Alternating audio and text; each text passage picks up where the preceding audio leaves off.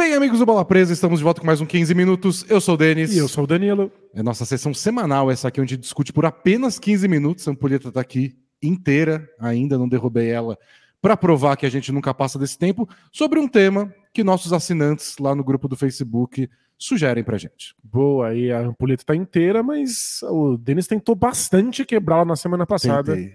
Hoje eu fiquei ensaiando antes de começar a gravar para como os movimentos que eu faço para não quebrar. Como manejar. Então, tem ensaio. O que não tem ensaio é o que a gente fala aqui em 15 minutos. Estamos falando aí para vocês no YouTube e também aí no feed de podcasts. Boa, então, os nossos assinantes apoiem a gente, o link está na descrição. Você mantém o Bola Presa vivo e ganha conteúdo exclusivo. E tem acesso ao grupo no Facebook, você vai lá dar palpite. Os, entre os palpites essa semana, Danilo, eu achei Manda. que rolou rolaram indiretas sobre o tema. Nem todo mundo quis botar um nome que vocês viram aí no nosso na, na chamada, porque o Felipe Palhares falou: até que ponto vale a pena dar um salário máximo para um jogador que é só um bom defensor? De quem será que ele está falando, De não é mesmo? Ele está falando. O Anderson Bonifácio falou: fala do desastre do Wolves. É, por que, que, é um desastre, né? Por que, é. que as expectativas do Wolves tinham sido modificadas mesmo? E o Renan falou só Wolves. e o Adriano, o Fernando, o sobrenome final dele não consigo falar, mas é começa com Zvier e acaba com Kovski. Perfeito. E aí no meio tem consoantes. e foi, ainda é possível jogadores da NBA que são bons apenas é, de um lado da quadra terem espaço na NBA? De quem que ele está falando? Isso, de quem será, né? Quem está levantando essas questões aí nas últimas semanas? E aí, por fim, o Gustavo Oliveira resolveu ir lá e botar para fora. Isso, deu um nome aos bois. E falou: já dá para criticar o Gobert ou precisa ele ferrar mais um time? então, hoje a gente vai falar do Gobert. Estamos sendo justos com o Rudy Gobert? Ele é só bom de um lado da quadra, ele tá ferrando o Wolves, o Wolves é um desastre por causa dele. É isso que a gente tem que discutir hoje.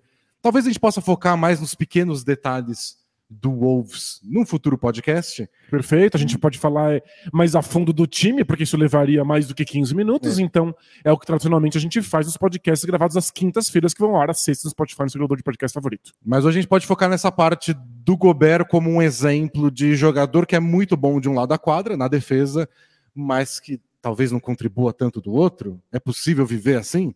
Então esse é o tema de hoje. 15 minutos começam agora, tá caindo areia todo o cuidado do mundo, segurando, equilibrado, pronto. Perfeito, parabéns. Aí deu resultado. Tem que treinar, é Mamba Mentality, Danilo. Eu acordei quatro da manhã para ficar treinando. Treinando o manejo de ampulheta. Então, eu acho que é importante que a gente fale do Gobert como um exemplo de como lidar com jogadores que são supostamente monotemáticos, que são jogadores específicos, que são o que a gente chama de especialistas em uma área única da, da quadra. E é claro que o Gobert é um caso um pouco fora da curva, porque ele recebe um salário máximo. E nem sempre especialistas recebem tanto dinheiro assim. E no caso do Wolves, não é só o salário, ele custou caro para chegar lá via troca, né? Porque quem deu esse salário foi o Jazz, e para ter o, o, ele no Wolves, o Wolves deu muitos jogadores, muitas escolhas de draft, etc. Tudo que a gente já discutiu no off-season. Perfeito. Então. Ele é, é, caro de dois jeitos. Ele é caro de dois jeitos, então as expectativas que ele traz por ser muito caro são diferentes. Mas a gente tem que lidar com o Gobert como se ele fosse um especialista. E aí a questão é: quão especialista ele é? Porque para um especialista valer esse tipo de investimento e levantar esse tipo de expectativa, ele tem que ser muitíssimo bom naquilo que ele faz. E aí, essa é a questão o Gobert é tão bom assim na defesa a ponto de gerar esse tipo de valor? Então, o meu ponto é que é, eu acho que sim. Eu acho que alguns especialistas que é meio perigoso você pagar muito caro, porque tipo, o cara é especialista em três pontos. A gente vive na era dos três pontos. Como assim você não vai pagar uma fortuna por ele? Mas ele consegue sempre arremessar de três pontos. Você lembra do Kyle Corver, quando os, os times nos playoffs faziam umas defesas do tipo, ó, eu dou uma enterrada de graça, mas o Kyle Korver não vai ver a luz do dia. Perfeito. E aí ele não conseguia, ele dava dois, três arremessos de três ao longo do jogo. E que mais ele fazia? Ele movimentava a defesa, ele influenciava a defesa de certa forma. Mas ele não, não ajudava em nenhum outro aspecto é, do jogo. É? A defesa do Gobert, você vê o impacto dela em toda a posse de bola o tempo inteiro. E aí talvez seja a questão principal. A gente não vê se a gente não sabe o que está procurando. Isso E é, aí- isso é importante. números defensivos muitas vezes são difíceis de perceber quando você assiste o jogo. A gente tem muita ajuda de números avançados, de estatísticas avançadas, porque elas acabam trazendo à luz aspectos do jogo do basquete que a gente não percebe se a gente tem um olhar menos treinado. É, e o- é a última fronteira né, dos, dos números, da revolução estatística da NBA, é a defesa. Que números a gente encontra para medir o que é uma boa defesa? E até hoje nunca acharam a melhor resposta. Geralmente os melhores números têm a ver com o coletivo, a presença daquele jogador no meio de outros e todos influenciam. Mas aí você soma isso com outros números, você soma isso com o teste do olho e você te- acaba tendo algumas respostas. Então, e aí tem alguns números que mostram que o Gobert é muito fora da curva em termos defensivos. E eu separei para a gente começar a conversa o que eu acho mais impressionante. É, é uma coletânea de quem era o jogador mais próximo de cada arremesso dado na NBA nas últimas três temporadas. Então, Então não, não é um ano só, é um isso, é um apanhadão aí de três temporadas completas, e a gente está descobrindo quem era o defensor daquele arremesso. O jogador mais próximo, talvez não tivesse tão próximo assim, mas ele, por ser o que está mais perto, é considerado o defensor. Nenhum jogador foi o defensor de mais arremessos do que o Gobert. E é muito disparado. É, são mais de 4 mil arremessos que aconteceram nas proximidades do Gobert. O outro jogador que está ali na casa dos 4 mil é o Jokic. O Jokic também é o defensor mais próximo. É, geralmente são pivôs, porque qualquer bandeja que chega, ele costuma ser o último homem. Então, mesmo não é o cara que eu tô marcando, mas eu tô lá na cobertura. E alguns pivôs que saem mais do garrafão para contestar bolas de três acabam aparecendo mais nessa lista. Pois é, e atrás do Jokic seria o Vucevic. Então, de fato, os pivôs realmente brilham nisso. Mas não são todos os pivôs, né? Você vai vendo o resto da, da, da lista e tem mais pivôs, mas eles não estão tão perto, não são números Não, tão é. grandes. Vários pivôs só contestaram 3 mil, 2 mil arremessos. O Gobert, muito mais de 4. Mas não é só isso que, que assusta. O, o Gobert tá ali em todos os arremessos. Então, legal para ele. Mas o que impressiona é a quantidade de pontos cedidos em cada arremesso. E aí, ninguém tá minimamente próximo do Gobert. O Gobert cede menos de um ponto a cada arremesso. O Jokic, pra gente ter ideia, dá um ponto e meio, enquanto o Gobert dá ponto nove a É cada bola tentada. Então, o Gobert é quem cede menos pontos a cada arremesso tentado e, ao mesmo tempo, quem mais defende arremesso. E isso não é só bola no garrafão, não. Se a gente olha para as bolas de três pontos, nenhum jogador da NBA nas últimas temporadas defendeu mais arremessos de três. É porque a gente lembra que virou a estratégia contra o Utah Jazz. Você não quer encarar o Gobert no garrafão, porque é muito difícil, ele é líder da NBA em tocos e todos esses números que a gente falou. Joga com cinco abertos, igual fez o Clippers famosamente nos playoffs. O Gobert vai lá e contesta esses arremessos também. Não é o que você mais quer dele, né? Você quer afunilar todo mundo em direção ali no garrafão, mas se precisa, ele vai lá e contesta e tem bons números também de resultado, né? Pois é, ó, pra gente ter uma noção, na temporada passada, o Gobert contestou 5.2 arremessos de três pontos por jogo. O segundo colocado foi o Draymond Green, que contestou 5. A diferença está aí no aproveitamento que eles cedem para o adversário.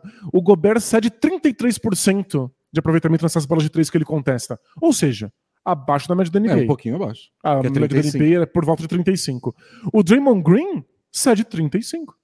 O Antetokounmpo, que tá logo abaixo deles em quantidade de arremessos de três pontos contestados, cede 36. O Gobert tá no mesmo número de aproveitamento dos oponentes do Marcus Smart. É um jogador de perímetro. um jogador de um- perímetro que é celebrado por ser um dos melhores defensores de bolas de três pontos de toda a liga. Então, o Gobert é sim um excelente defensor de bolas de três. Os times preferem colocar ele no perímetro para enfrentá-lo lá, porque é melhor do que fazer uma bandeja. Obviamente, você consegue um aproveitamento melhor do que você tentar enterrar na cara dele. Mas ainda assim, é um aproveitamento baixíssimo abaixo da média da NBA. E aí chega a questão de, tá bom, se ele é tão bom assim, há tanto tempo, já tem tantos troféus de melhor defensor do ano, por que todo mundo odeia ele?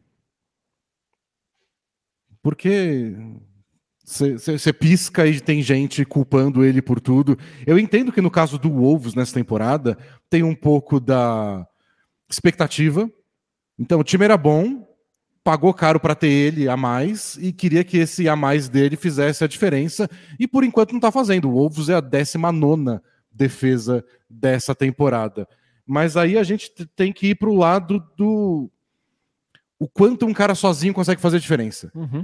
E aí você pode defender o Gobert falando, é, pois é, ao lado do, do Towns, do Anthony Edwards preguiçoso e fora de forma, e do D'Angelo Russell, que é, sei lá que é o D'Angelo Russell, depende do dia, não faz milagre. Mas tá bom, se ele não faz milagre, então não paga caro para ele. Eu quero pagar caro para um cara que faz milagre. O Don't faz milagre no ataque. Eu quero um cara que faça milagre na defesa também, por isso que eu tô pagando caro para ele.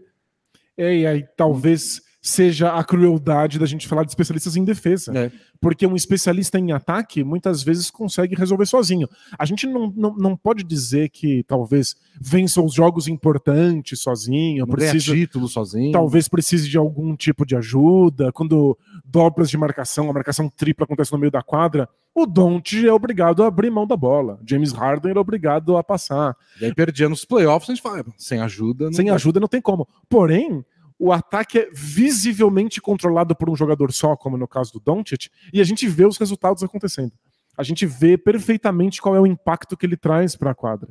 A gente vê ele dando os arremessos que vencem jogos. E aí a nossa percepção de que um jogador de ataque, mesmo quando é mau defensor, muda o jogo é muito clara. O Gobert tem números muito bons defensivos em comparação com o resto do Wolves. Ou seja, o Wolves é muito melhor defensivamente quando ele está em quadra. É. Mas os outros jogadores têm números baixos defensivos, o que quer dizer que quando não é o Gobert o defensor, quando não é ele o jogador mais próximo da bola, os números defensivos do Wolves despencam. É, o número que a gente usa para isso é o defensive rating, que é o número de pontos que o time toma a cada 100 posses de bola quando aquele jogador está em quadra. E aí você ignora qual- quais são os outros jogadores que estão junto dele. Não importa, em qualquer formação que ele tá lá. O Gobert é o líder do Wolves com 110. Então o Wolves está tomando 110 pontos a cada 100 posses de bola com o Gobert em quadra. Que é ruim. É 10 pontos a mais do que a melhor temporada do Gobert no Jazz, É, por exemplo. Muito abaixo de todas as últimas temporadas do Gobert. Mas você pega o resto do time, entre os jogadores que jogam mais minutos, o Towns é 113, o Jordan McLaughlin 114, o Jaden McDaniel 114, o D'Angelo Russell também 114, o Edwards também, aí para 115 tem o Jalen Noel, e por aí vai. O, o, o Torian Prince 117. Entre os caras que jogam mais minutos, é tudo muito pior. Esses três pontos de diferença do Gobert pro É próximo muita é coisa. muita coisa quando você tá falando de média. Especialmente porque o Gobert joga com eles. Com eles. Os números de todo mundo piora, ainda mais se você tira o Gobert, os quintetos que não tem o Gobert, são trágicos. Então a gente tá vendo o Gobert fazer uma melhora. Só que é uma melhora a partir do terrível, a partir do constrangedor. E aí vira a 19 defesa, que não é. Não impressiona ninguém, não resolve nada, como a gente está vendo claramente no Ovos desse ano. E essa melhora que o Gobert oferece não é facilmente perceptível, né, não necessariamente está dando tocos. E não necessariamente está criando aí um momento que todo mundo olha e vê que aquilo é boa defesa, que é ao contrário do ataque, né? O ataque você sempre vê quando dá resultado, porque você vê a bola entrando. É, eu acho que o ataque é mais fácil de resolver no mano a mano. Defesa não, defesa quem tá no controle da, da, da jogada é o time que tá no ataque, né? Eles estão com a bola na mão. Eles- é mais fácil para eles tentar fugir de alguém. Então não vamos envolver o, o Gobert nessa jogada.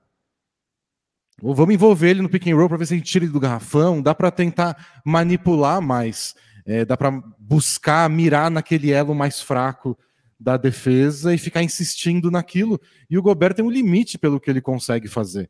Então eu acho que é uma crítica ao mesmo tempo injusta, porque coloca muito peso nas costas do Gobert, mas eu acho que deixa claro também o quanto é difícil você contratar um grande defensor e falar, beleza, resolvemos. Isso, agora ele vai consertar todos os nossos problemas. né? Ainda mais na função do Gobert, que é especialmente, é o que ele é melhor em tudo, por mais que ele saia para contestar arremesso de três, o que ele é bom é de ficar no garrafão e de patrulhar o garrafão.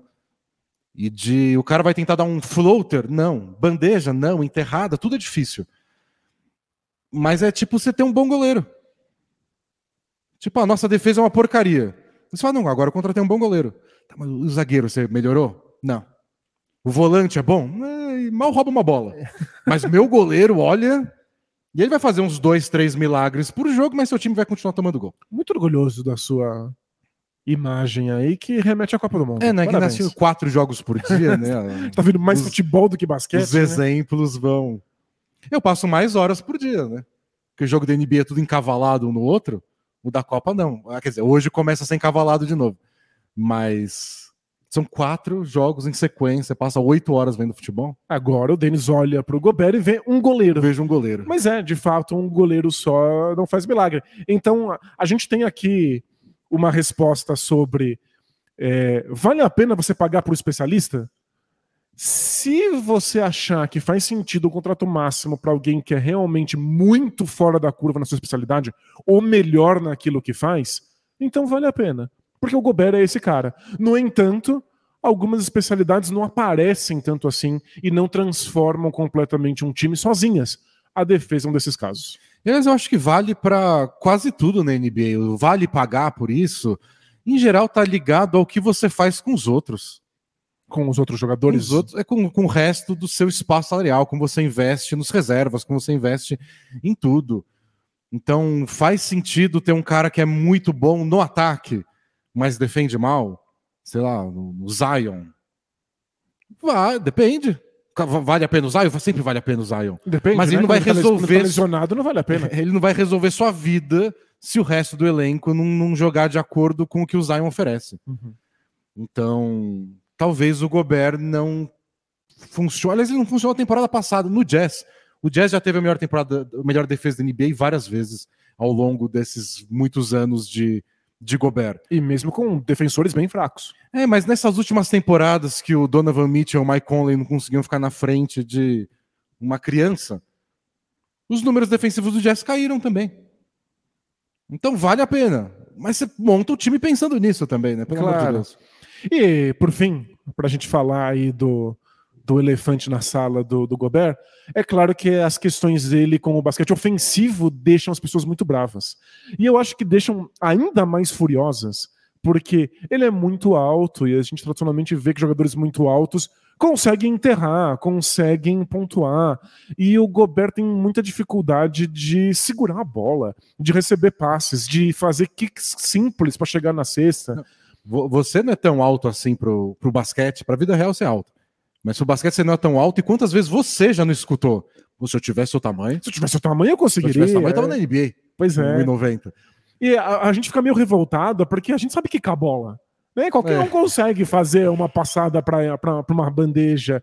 E aí, quando você vê que o Gobert não consegue, o Gobert se atrapalha e tropeça nas é pernas, né? parece revoltante. Dito isso, o Gobert é o líder de true shooting da, da NBA na temporada passada. O true shooting é uma estatística que leva em consideração as porcentagens de aproveitamento dos arremessos, levando em conta quanto eles valem. Ou seja, bolas de dois não valem tanto quanto bolas de três. Então você reduz um pouco o impacto desse aproveitamento, porque o aproveitamento de, de bolas de três pontos precisa ser ajustado. É, tipo, 50% de aproveitamento em bolas de três não é a mesma coisa que 50% de aproveitamento em bolas de dois. Claro, é muito melhor. E lance livre também vale um, então é, você não leva tão de lance livre vale é outra coisa. É outra coisa.